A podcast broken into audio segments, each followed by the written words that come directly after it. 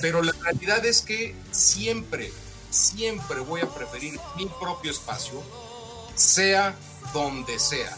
Y por lo mismo me costaría muchísimo trabajo ser soldado o ser astronauta o ser... eh, vaya, necesito mi nave. Vete a tu nave, yo en mi nave, tú la tuya. ¿no? O sea, de camping no te invitamos. Vivimos en un mundo lleno de opciones y muchas veces tenemos que decidir. Pero hay veces en las que no.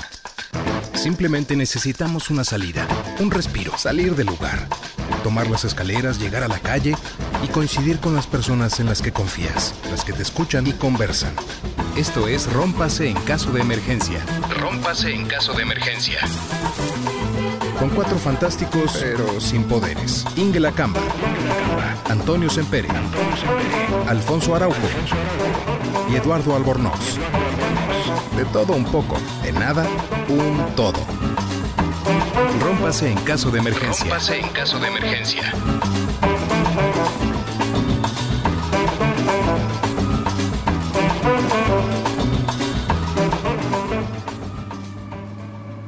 Reunimos en otro día que para nosotros es viernes, para uno de nosotros es sábado y para ustedes quién sabe qué día sea, pero aquí estamos los de Rómpase en caso de emergencia, el cuarteto que ha hecho las delicias de pequeños y de grandes y quizá de algunos medianos en esta breve existencia que espero estén disfrutando mucho con eh, la presencia principal de Ingela Camba Hola, desde México.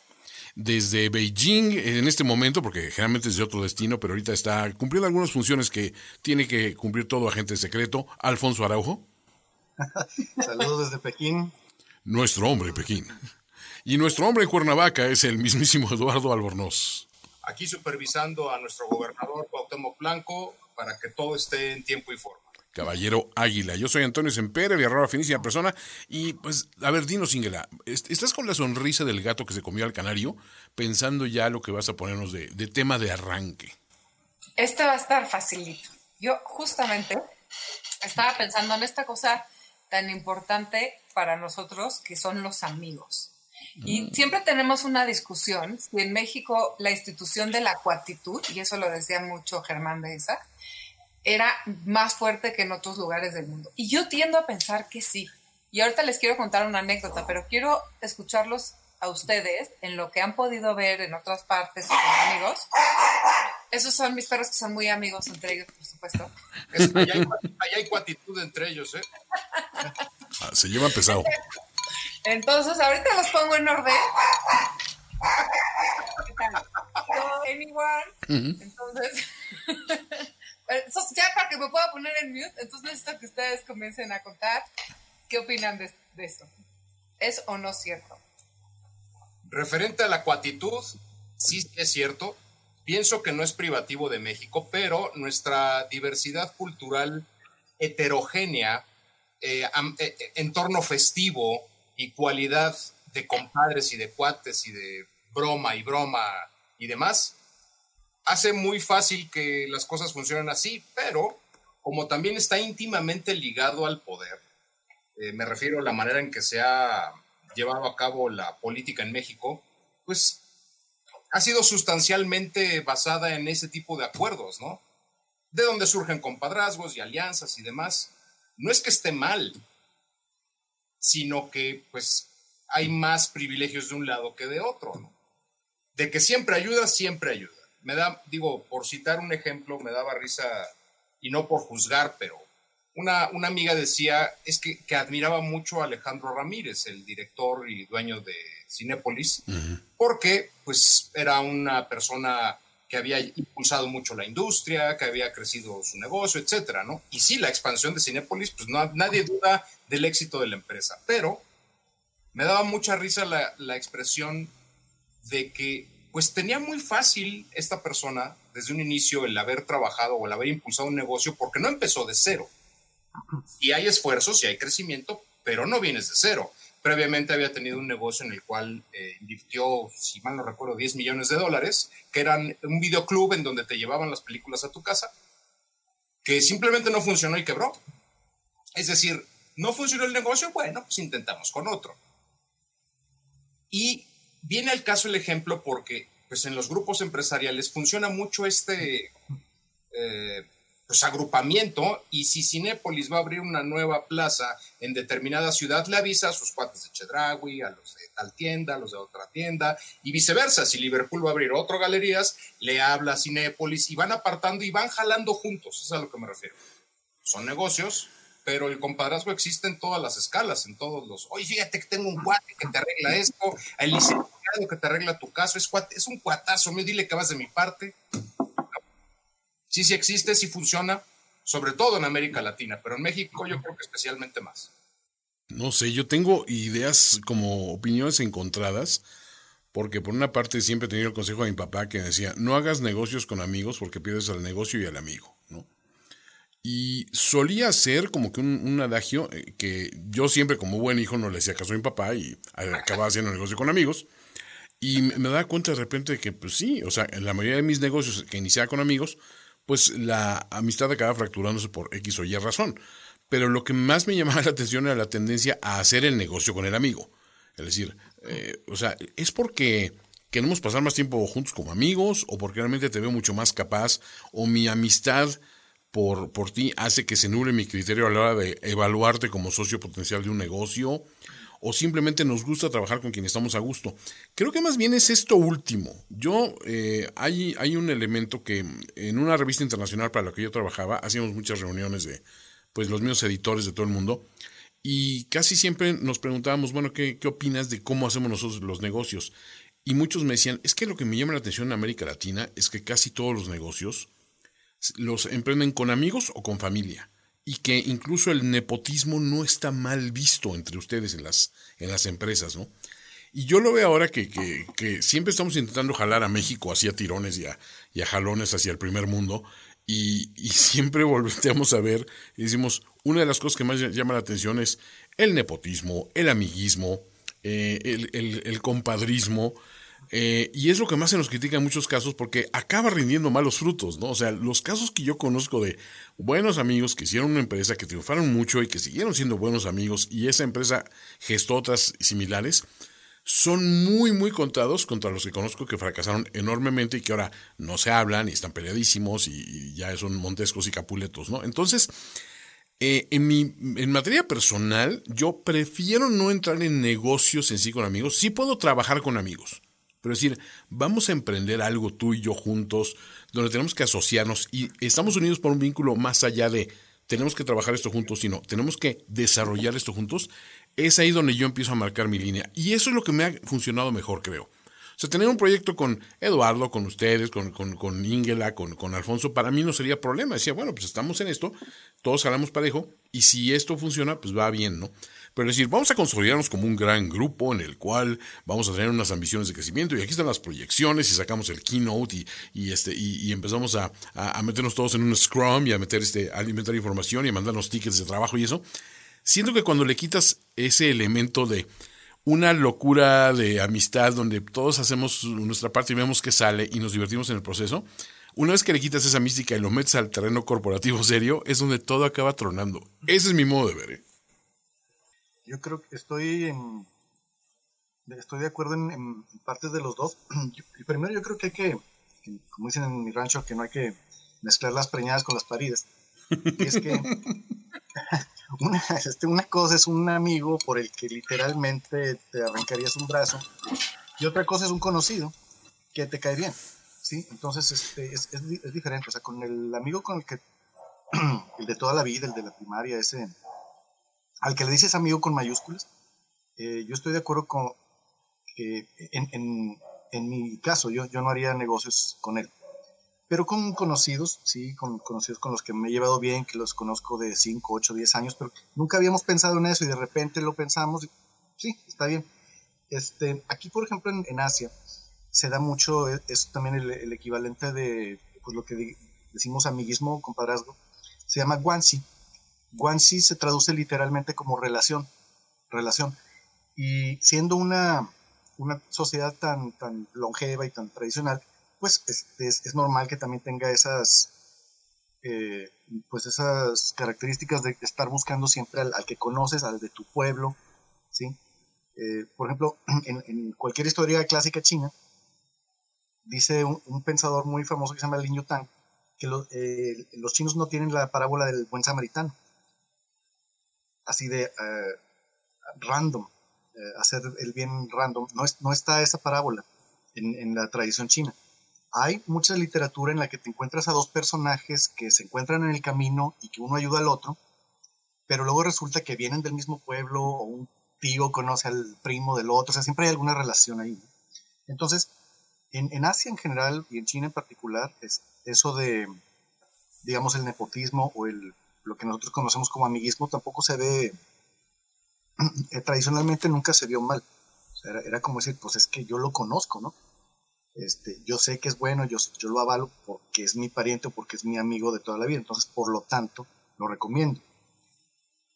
En, en general, pero también hay otras tradiciones, también de la misma China, que, que dicen lo contrario, o sea, como la meritocracia es un, es un, un tema muy importante en, esta cultura, hay una historia muy famosa de un, ministro de la corte al que el rey le dijo, oye, tengo que mandar a un a un, este, una persona ahí de regente de esta provincia, dime quién es la mejor persona para el trabajo.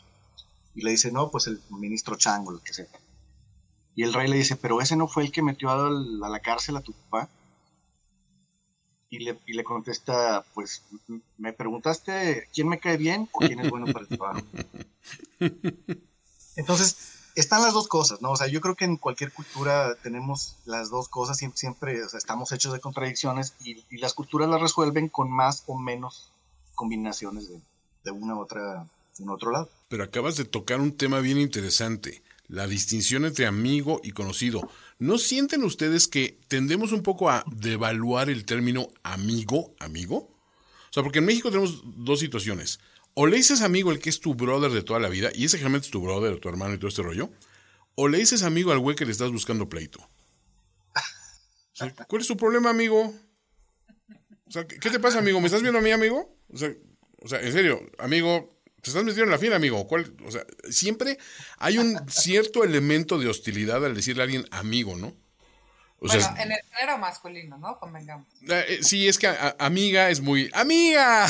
o, sea, puede ser que sí esté devaluado, pero no, no llegas a hablarte con alguien de amiga. Pero vamos a contar, por ejemplo, yo a, a, mis amigos siempre tengo como que la medida de decir: si se me poncha la llanta a las 3 de la mañana, de mi lista ¿a quién le hablaría para que me eche la mano? Y esa es como que mi corte de, estos son mis amigos, ¿no? O amigas, ¿no?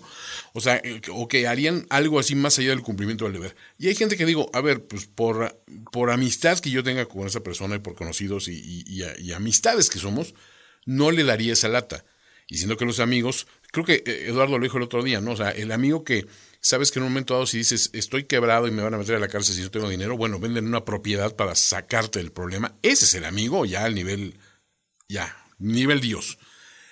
¿Cuántos amigos realmente tenemos? Yo tengo, siempre digo, tengo muchísimos conocidos y muchísimas amistades, muchísima gente que me cae bien, pero amigos, amigos en la extensión de la palabra, no son tantos. Y siento que mucha gente dice, no, yo tengo muchos amigos. Y a veces siento que exageran.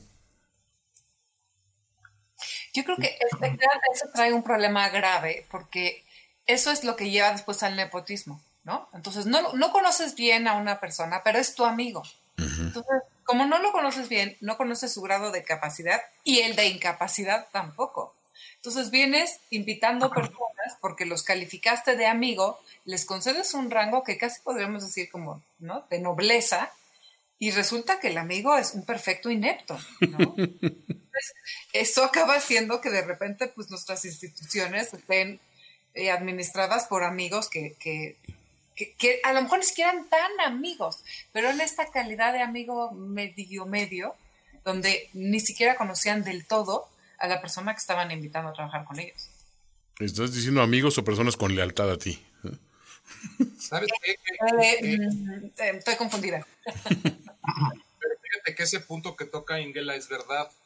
Pero aquí viene el, asunto, fíjate, contrastando con lo que dice Toño, yo sí hago negocios con amigos, amigos, pero porque existe, no se separa el elemento amistad del elemento responsabilidad. Y esto lo comparo con lo que dice Ingela. Si yo estuviese en una posición de poder en la que necesito a gente de mi entera confianza por determinada razón, es natural que elijas a una amistad o conocido dentro de las escalas, quien te rinda cierta lealtad, pero porque la necesitas para desempeñar las funciones. Mal está que cubran vicios o sean tapaderas o sean aliados de cosas que son que están mal. Eso, eso es otro aspecto, pero en principio yo no veo mal que llames a una amistad a colaborar contigo. Lo que sí está mal es que de manera personal jamás recomendaría, por ejemplo, eh, si alguien me, me pregunta, a ver, ¿me puedes recomendar a una psicoterapeuta? Yo recomiendo a Ingela. ¿Me puedes recomendar a alguien que me produzca podcasts? Recomiendo al señor Semperek. Pero porque también en la recomendación hay un asunto de responsabilidad propia de que te voy a ofrecer una ayuda genuina. Si te voy a recomendar a la persona indicada. Si necesito a un matemático, profesor de inglés o experto en kung fu, pues obviamente recomiendo al Alfonso. Agente secreto. Pero es un asunto personal de responsabilidad, de decir, ¿sabes qué? Es mi gran amigo y lo quiero mucho, pero si yo te recomiendo este cuate, vas a quebrar. O sea, te va, a ir, mal, porque conozco a mi amigo. ¿no? no, voy a no voy a recomendar a un borracho a dirigir Bacardí. Wow, wow, wow. No es necesario que empecemos así a señalar aquí gente ni a, ni a satanizar lo que hacemos cada quien en nuestro tiempo libre. Este, pero, a ver, ahí hay una cuestión ahí. Por ejemplo, a mí me cuesta mucho trabajo de repente, si tengo un amigo cercano y estoy yo en una posición de mando, el mandar a mi amigo a volar. Y he tenido que, eh, me he visto en esa penosa necesidad de correr de un trabajo a un amigo.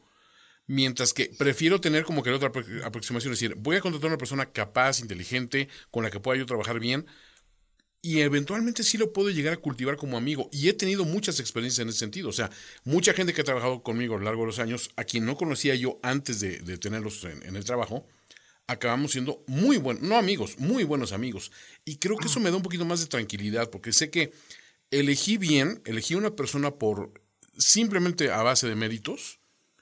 Y, y a final de cuentas creo que no me equivoqué porque demostraron ser más, más que empleados o más que colaboradores, sino amistades, ¿no? O sea, esa, o sea, creo que más bien, quizá estoy hablando desde el punto de vista de que me dolió mucho de repente tomar decisiones duras con amigos, ¿no? Y a lo mejor es que no estoy hecho de esa manera, ¿no? No, fíjate, yo estoy de acuerdo con, ustedes dos en el sentido de que no, eh, hacer un negocio con un amigo, invitar a un amigo a hacer negocio, no está mal para nada, per se, pero por la experiencia mía que una vez este, hice un negocio con, un amigo y no salió bien y nos peleamos. Eso me dolió tanto y fue una experiencia tan, tan horrible que digo, no quiero pasar por eso otra vez. Este, luego nos contentamos y todo, pero quiero decir, en un negocio hay un riesgo, ¿sí? De que las cosas salgan mal. Y entonces ese riesgo, tomártelo con, pues, con alguien X y tomártelo con un amigo, prefiero no tomarlo con un amigo. A ver, me está viendo feo Albornoz. Es limonada, ¿eh? No, es, no es Bacardí limón antes de que empieces con tus juicios, con tus juicios, amigo Albornoz. ¿Cómo no sé que allá hay ginebra en ese vaso? La verdad hay whisky y limonada. No puedo, no puedo mentirte, amigo. Honestidad ante todo. Fíjense que otra cosa que es muy, interesante que dijo ahorita este Antonio fue lo de la devaluación del término. Yo creo que en, en, en español sí o por lo menos en México, no sé en, más países, pero sí tenemos devaluado el, término amigo, como en inglés está devaluado el término love, ¿no? O sea, en, inglés tú dices I love you, I love the weather, I love this pizza, puedes amar cualquier cosa, ¿no? Este, y en, pero en español no haces eso. Y yo no sé qué usted, qué tan este, seguidos usen la palabra amar, pero esa en español es así como que muy reservada. Tú dices, me gustas, me gustas mucho, te quiero, te estimo, te, idolatro, te adoro, pero te amo, esa la dices muy, muy, muy poquito. Y en inglés se dice así a lo, a lo, a lo burro, ¿no? Pero en español, sí, eso de el amigo sería más o menos el equivalente. ¿Sabes qué creo que lo que tiene que suceder para tener una, una correcta calificación de las amistades es que amigos, todos con los que tenemos un buen entendimiento.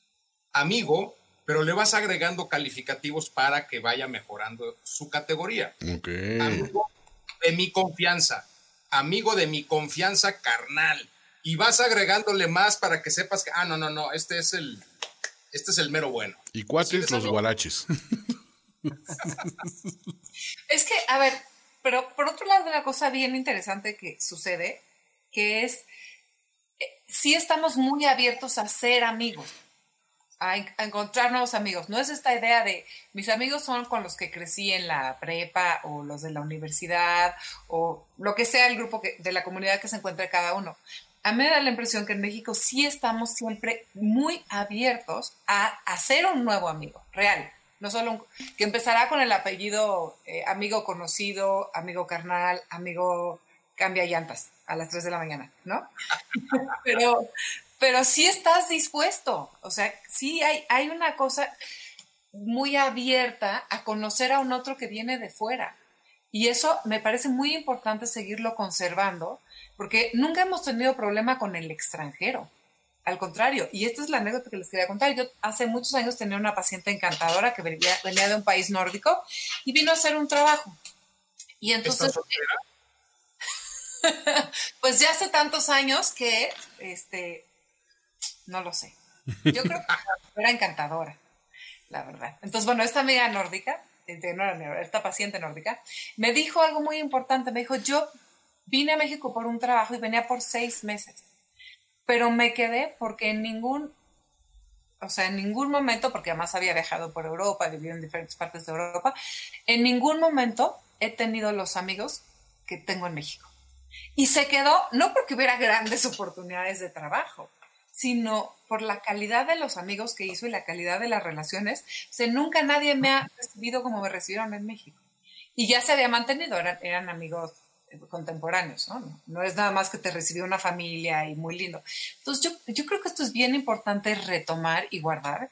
El problema es que se confunde con la cuatitud y el nepotismo y el, ¿no? Lo voy a llevar a trabajar a alguien que es un inepto, pero sí hay esta cosa de muy amorosa, que, creo que sí distingue en general al mexicano y que necesitamos recuperar cuando de repente aparece como en el extranjero. En el extranjero que aman a los mexicanos y nosotros amamos que nos visiten y nos parece perfecto el turismo. Entonces, estas son cosas que yo creo que tenemos que como que recuperar eh, y acordarnos, ¿no? Como hace nadie nos visita desde hace un año y medio con la pandemia. No estoy de acuerdo, no vienen, los extranjeros vienen por nuestros trabajos y nuestras mujeres y hay que evitarlo a toda costa. No, pero creo que tú tienes la actitud correcta, Ingela. es el, hecho de, de, como dicen, ¿no? El, amigo es un extraño, no, el extraño es un amigo al que no conoces, ¿no?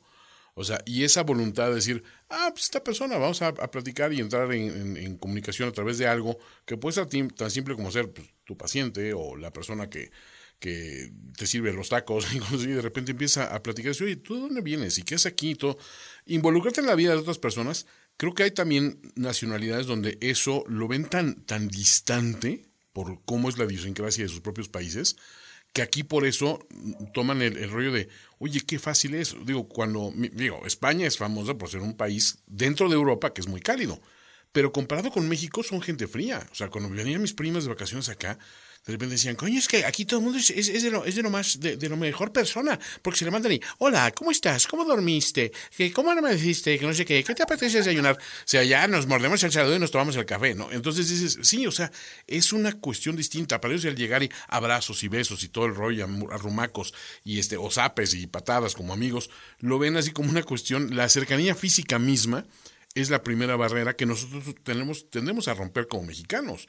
O sea, yo en la primera junta que tuve con, gente de, en otra editorial de otro país al que fui a visitar, o sea, llegué a ver a la directora de circulación de una de las áreas con quien tenía yo que platicar y dice, ah, sí, tú eres Antonio, es el que ayer besó a todas las mujeres de la oficina. Yo así de, pero, pero ella lo hizo como una broma y al ver mi reacción de, de, espanto, porque dije, yo me vi así ya despedido, ¿no? Tenía 25 años dije, me van a despedir de este trabajo inmediatamente porque yo llegaba y a todo el mundo abrazaba y abrazo y beso como saludos en México, ¿no? Y como nadie me hizo el feo, dije, ah, pues todo, todo bien. El que ellos les divirtiera esto y les llamara la atención fue para ella, pues obviamente súper divertido, pero su reacción al ver mi espanto de que lo había hecho notar, después ella se sentía súper mal y, no, espérate, es que no te quise sentir mal. Dije, no, no, espérate, cuando me sentí mal fue cuando pensé que yo lo había regado. Ya después de que entendí que te divirtió, y que pues mi propia incapacidad de entender que aquí no se llevan de beso y abrazo y piquete en el ombligo, bueno, ya es otra historia, ¿no? Pero sí me, esa parte sí me gusta de cómo somos, ¿no? Esa, esa facilidad de acercarte y hacer fiesta en todos lados y divertir en todos lados y hacer amistad con la gente y al día siguiente amanecer este, comiendo tacos y enseñando tus costumbres a gente que pues a lo mejor venía con una percepción que tenemos y sobre todo que ahora lo que trascienden son las peores noticias de México, pues el que vean que la gente somos distinta, ¿no? Eso, eso es la parte que sí me da mucho orgullo, decir, sí puedes hacer amigos mexicanos y amigos en toda la extensión de la palabra, ¿no?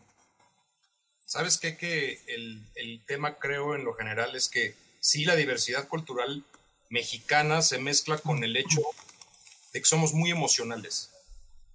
Culturalmente somos muy emocionales. Y por lo mismo, eh, tanto lo bueno como lo malo se, proyecta con mucha facilidad. Por eso también lo que estamos viendo en redes, eh, a lo mejor puede, por supuesto, hartar a la gente por el sentido negativo de la, misma en la carga, pero lo que dice Ingela para mí es una realidad que no se pierde. A pesar de todo, existe esta cuestión de amistad y de confianza que incluso se refleja en detalles mínimos como por ejemplo la exnovia de un amigo parisina que también decidió radicar en México por las mismas razones de la paciente de Ingela. La vinieron a visitar un par de amigas suyas, también parisinas, y estaban, si mal no recuerdo, no sé si en Chiapas o en Oaxaca, en algún lado estaban. Pero ella, esta mujer, acostumbraba a viajar constantemente y estar un mes en una ciudad por motivos de trabajo. Entonces hacía amistades con el de la tiendita, con el de la lavandería, con toda la gente. Y curiosamente en una ocasión, cuando va con estas amigas, va a la tiendita, le faltan 15 pesos o 20 pesos para terminar de pagar algo y la misma señora de la tienda le dice, me los das mañana, güera. Y las otras dos fue como la impresión total de cómo te va a dejar ir sin entregándotelo y que mañana le pagas. Eso fue como... Shock cultural. Shock cultural. Y al día siguiente, por supuesto, le llevó sus 15 o 20 pesos. Y bueno, las otras maravilladas de, la, la confianza que existe con desconocidos. Pues esto de, la, de las amistades transculturales o transregionales es una cosa muy interesante y este, voy a estar en desacuerdo con todos ustedes. No. cuando, no, es que yo he escuchado eso también, yo viví en España un tiempo, viví en Inglaterra otro tiempo, y, este, y hay, por ejemplo, en España, en el sur de España, que la gente es muy cálida como nosotros, hay muchos alemanes o muchos eh, nórdicos o gente de otros lados de Europa que les encanta y dicen lo mismo que dijo la, la, chica esta que refiere a Ingela, ¿no? Que es que aquí la gente es muy así, tal y cual, que nunca había tenido amigos así. Y es lo mismo, o sea, es que no hay que confundir modos de relacionarse con amistad. O sea, lo, lo, que, lo que ve gente nórdica o gente, digamos, japonesa que tienen ciertas formas de relacionarse en sociedad muy mm, rígidas, digamos, para nosotros, lo ven y dicen, qué padre, aquí todos son amigos. Pues no, no, pues no somos, pero, pero les gusta esa forma de relacionarse con la gente de diario. Es que para ellos, el, una plática que pueden tener con alguien que vende flores, para ellos ese nivel es así que nunca lo han visto, ¿sí? Pero simplemente hay, hay choques culturales y la gente se relaciona de, diferente. Por ejemplo, en, en, Japón, muchos extranjeros que viven en Japón dicen es que es muy difícil hacer amigos japoneses. Y, o sea, el, problema es que ellos hacen amistad de otra forma, de una forma que para un latino es un choque cultural muy fuerte, ¿sí? Ellos todo, todo lo pasan por el filtro de la, de, la cortesía y esto y lo otro, y pasar ese filtro para un latino, digamos, es, es, un, es un trabajo, ¿sí? Entonces, estamos hablando, por un lado, de las amistades esas del alma de, mi Brody, que es una cosa, y aquí ahora estamos hablando de otro tema, que es la forma de relacionarse de la gente en la sociedad en general. Pero, por ejemplo, laboralmente, creo que aquí es donde precisamente viene eso. Es muy común que tengas amigos en el trabajo y te lleves con los amigos en el trabajo. Yo siento que, por ejemplo, lo, que me pasó de esto de haber saludado a veces a todo el mundo fue en Inglaterra precisamente. Y ahí sí noté de que, sí, el inglés, ya que acabó la jornada laboral y que nos fuimos al pub a echar unas pintas, ahí sí genial y maravilloso y vamos a cantar Oasis en la rocola, o sea, todo bien, ¿no? El problema es que esa misma persona que el día anterior te había estado dando palmadas y cantado contigo y platicando del Arsenal, al día siguiente lo veías en el contexto de la oficina y era 100% profesional.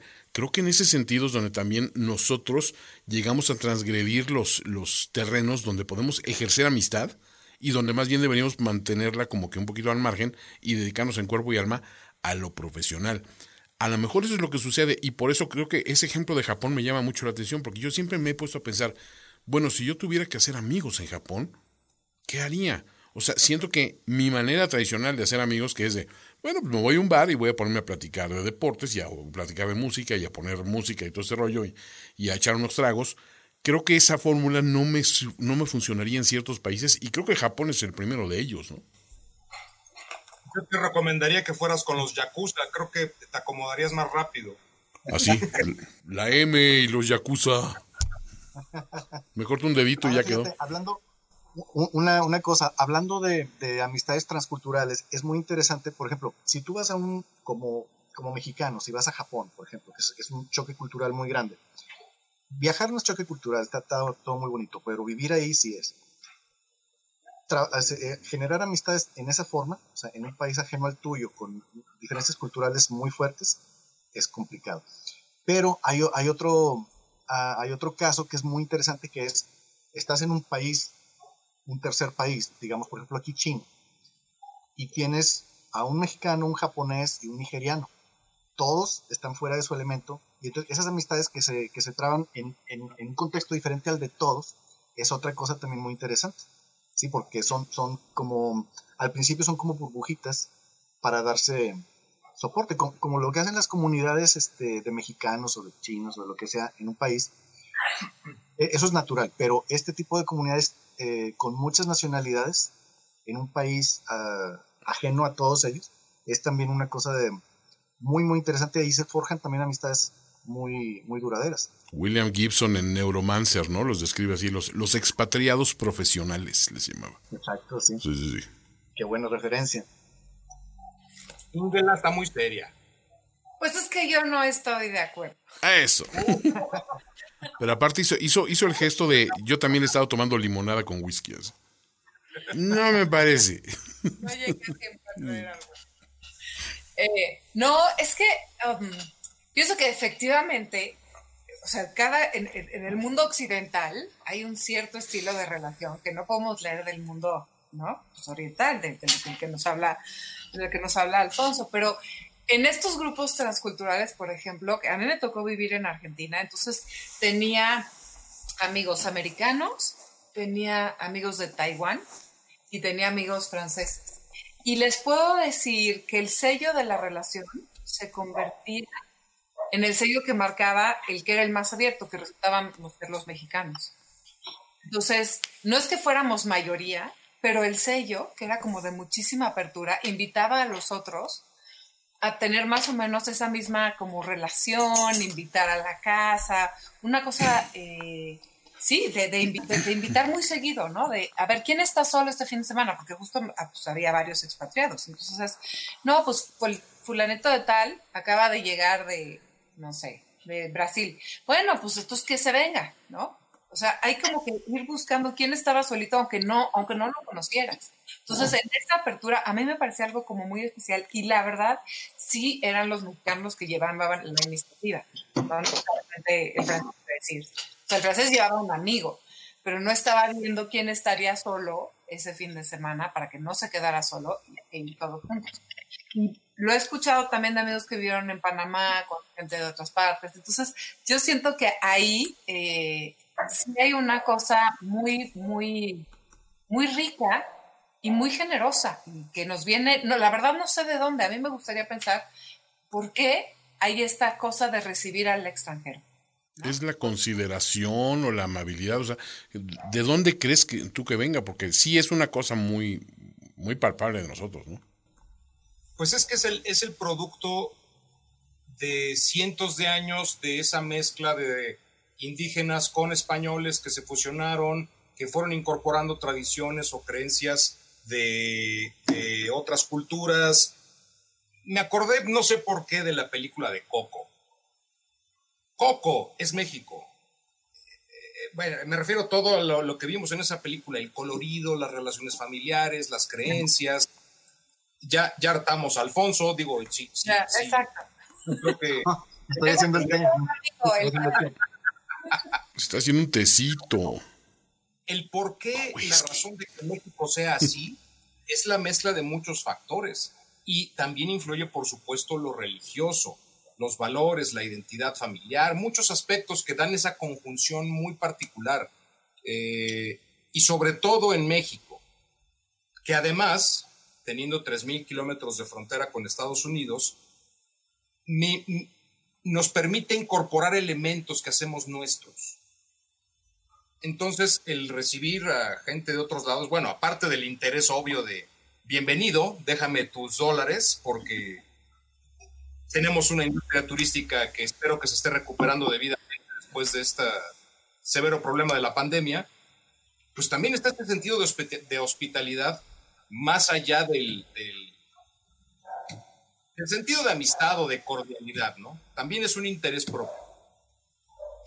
Sí, sí, y, aquí hay dos cosas. Es que hay un interés propio, pero también, y aquí ya no nos fue una cosa de la mente, pienso que habla de un estado psíquico de no tenerle miedo al afuera, ¿no? Este, mentes muy básicas son las que piensan que hay que, se requiere cierta uniformidad, ¿no? Hay que pensar como uno, tener ciertas eh, prácticas, o sea, las comunidades religiosas de repente se convierten en comunidades muy cerradas. El hecho de que tú puedas aceptar al diferente habla de cierto estado mental bastante avanzado.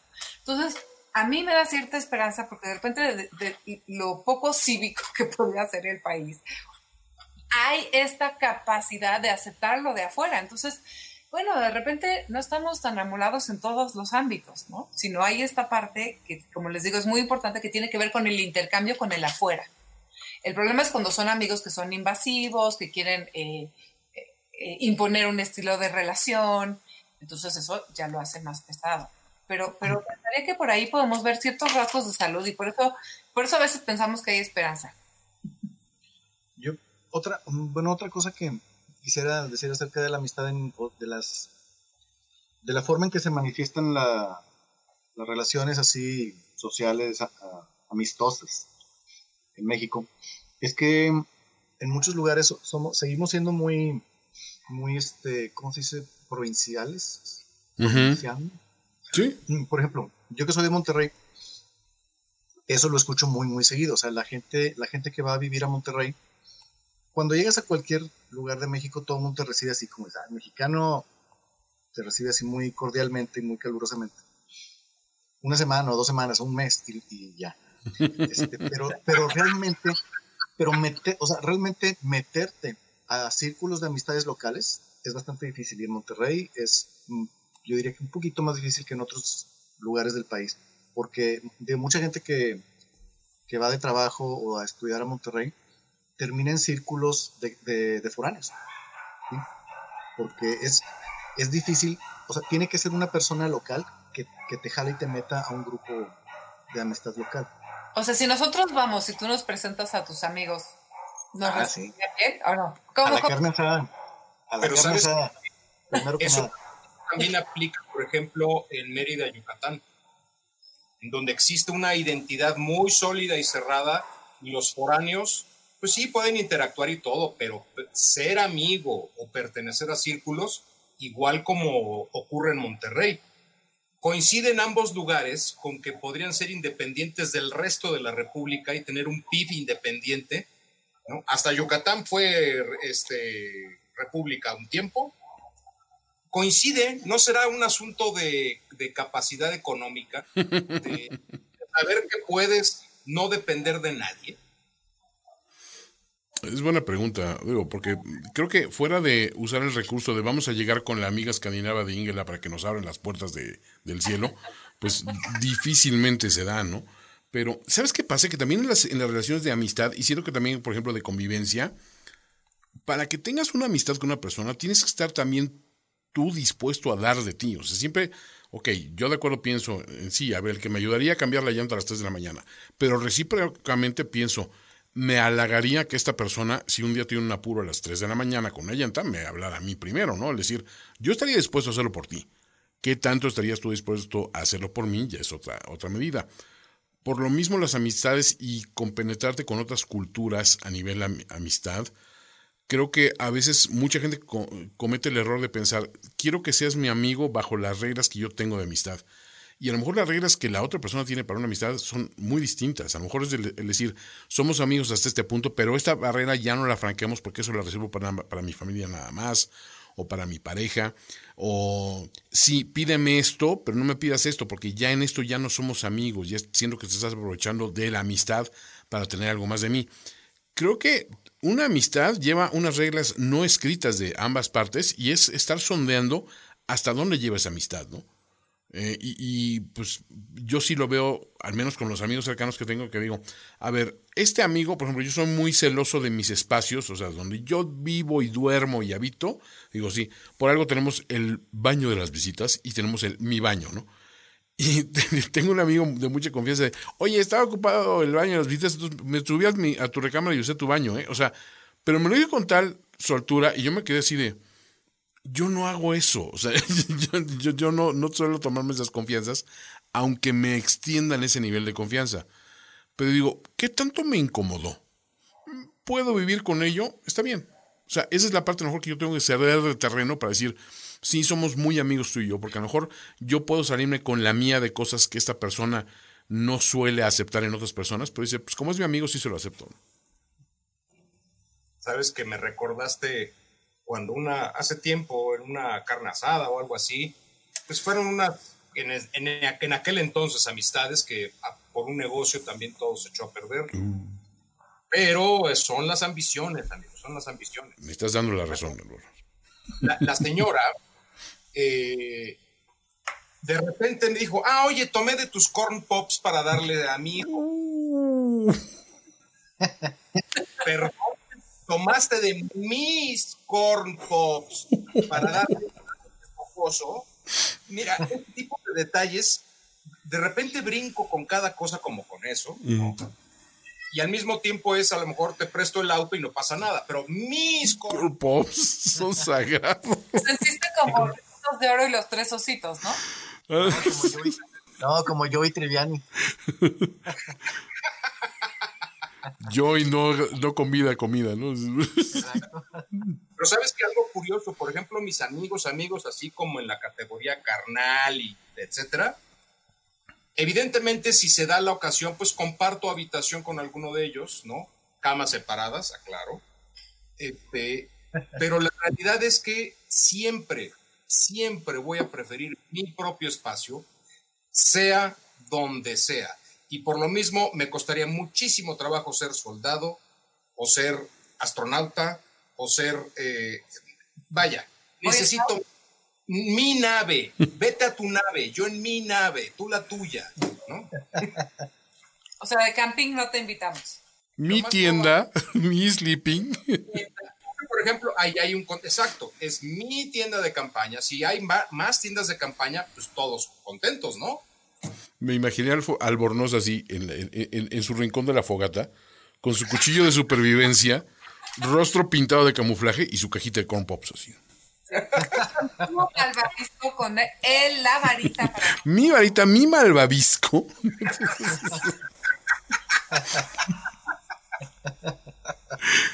Pero bueno, esos son hábitos personales que, pues, digo, a lo mejor hay gente, por ejemplo, cosas dentro de las relaciones o de los códigos de comportamiento, no compartir comida.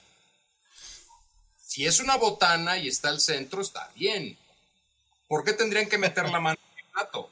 O sea, ¿no podemos comer de tu pastel, de tu postre, si estamos comiendo los cuatro juntos? Ah, si es mi rebanada, no, Ingela, pide tu rebanada. Pero tú pediste un pastel tres leches y el flan que yo pedí sabe a huevo horrible. pastel. Mira, eso, compartir cubierto es inaceptable. Sí, tiene. Oye, estoy, estoy, este, estoy visualizando allá Albornoz, de, de, por sí, de por sí que es horrible que te lo hagan, que te, estás comiendo una hamburguesa, estás dándole la vuelta y dejando el último cachito para el, al final, y que en ese momento dice, ¿me das? ¿Me das tantito? Así. Ahora, te voy a decir, yo soy al revés. Yo les, si me estoy comiendo algo, oye, ¿me das de lo que estoy comiendo? Digo, te voy a dejar el final. O sea, lo mejor te lo voy a dejar a ti. Porque ahí ya no tengo que volver a, morder donde tú ya con tus salivas lo, Entonces, se sienten especiales Dice, ah, me está guardando el final de su hamburguesa. Digo, o sea, la parte más preciada. No, eso digo, ya, hasta aquí puedo vivir, puedo vivir sin este pedazo, sin este mendrugo. Tómalo, ¿no? A ver, yo les voy a decir algo, los quiero mucho. Pero lleno de babas. Jamás su último pedazo de hamburguesa. O sea, no. Bueno, pero si me convidan de su plato, sí comería de su plato. Ah, no, convidar de tu plato, pero tiene que haber la, la, invitación, es lo que estás diciendo. O sea, oiga, nadie, nadie gusta, nadie quiere probar. O sea, yo que a Albornoz lo que le molesta es estar en su plato ya, que, que en su mente ya ha construido toda una degustación del mismo. Y de repente, así, la, la manita que llega con el tenedor así de. Eso, eso. Uh. Pero eso también aplica con las papas. O sea, si yo abrí una bolsa de papas, no quiero ver una mano ahí metiéndose. A menos que yo un bol. Todo mundo. Yo en Estados Unidos compré unas cosas que se llaman el freeloader fork. O sea, se traduce vagamente como el, el tenedor del, del, este, del gorrón. Que son los tenedores con telescópicos. tengo el mío y tengo el de mi hermano, ¿no? Y no hay gag más efectivo en una comida familiar que de repente sacas tu tenedor, extiendes y al otro lado de la mesa, ¡chin! le vuelves una papa, una zanahoria. Es, es el acto, es, es como un, es un gesto de, de, dominio sobre la otra especie, ¿no? Así de, tengo el poder. bueno, otra cosa interesante, digo, bueno, ya, ya, lo tocamos un par de veces, pero es que el, la, la, amistad o la manera en la que construir relaciones está imbuida en, cada lenguaje. Ahora, es interesante lo que, lo que decía ahorita de, que dices te amo, pues no dices te amo, lo dices muy poquito, pero amigo lo dices mucho.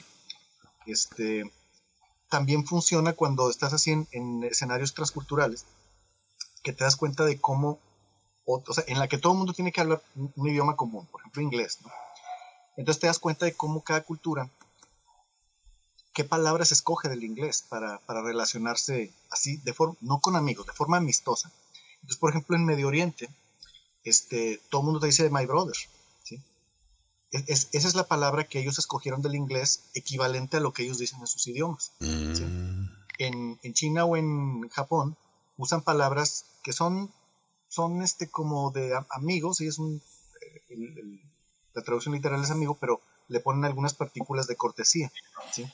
En, en, China, por ejemplo, de, de, japonés le ponen el san, eso, eso es para todos, pero para extranjeros los chinos, por ejemplo, usan un lao que significa viejo, este, que en sí mismo es de cortesía, aunque depende del tono, puede, puede ser usado así de cortesía o de, de, de guasa. ¿no?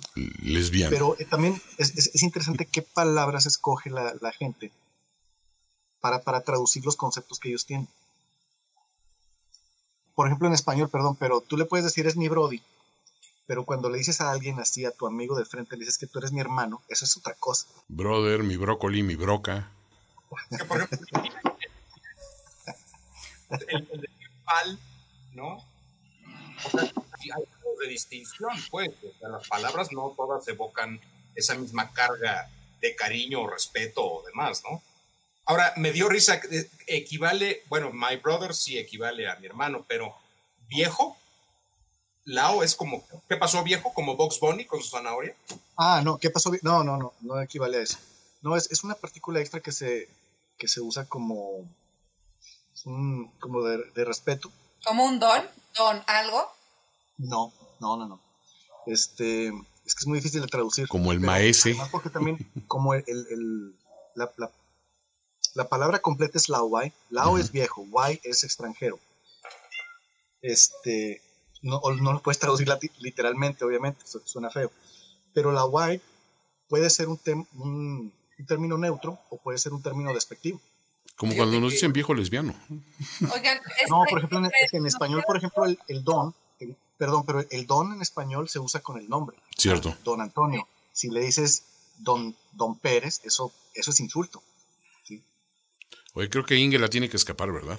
Sí, yo tengo que darme a la fuga. Tiene carita de, de me voy de aquí, bo- bola de viejos lesbianos. Lao. Lao lesbiano. Tu conclusión, Ingela, por favor, sobre este tema.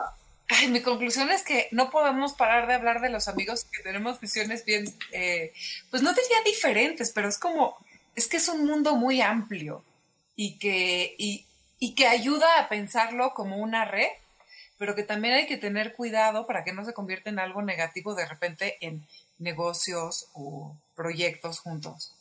Eh, a mí estos amigos que tengo aquí me encantan, Eso sí le puedo decir.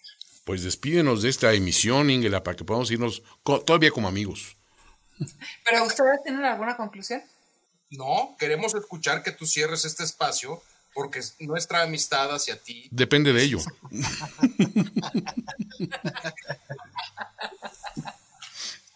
Bueno, entonces el día de hoy podemos dar por terminado. Les agradecemos a Alfonso Eduardo y Toño, aquí su servilleta, eh, compartir nuevamente el rómpase en caso de emergencia, es decir, todos los días. Gracias por escucharnos. A los que están y a los que no, que siempre haya espacios donde podamos coincidir. Esto fue Rómpase en caso de emergencia. Rómpase en caso de emergencia. Con Inge Camba, Antonio Sempere, Alfonso Araujo y Eduardo Albornoz. Una producción de Antonio Sempere para finísimos podcasts. Nos escuchamos a la próxima. Rómpase en caso de emergencia. Rómpase en caso de emergencia.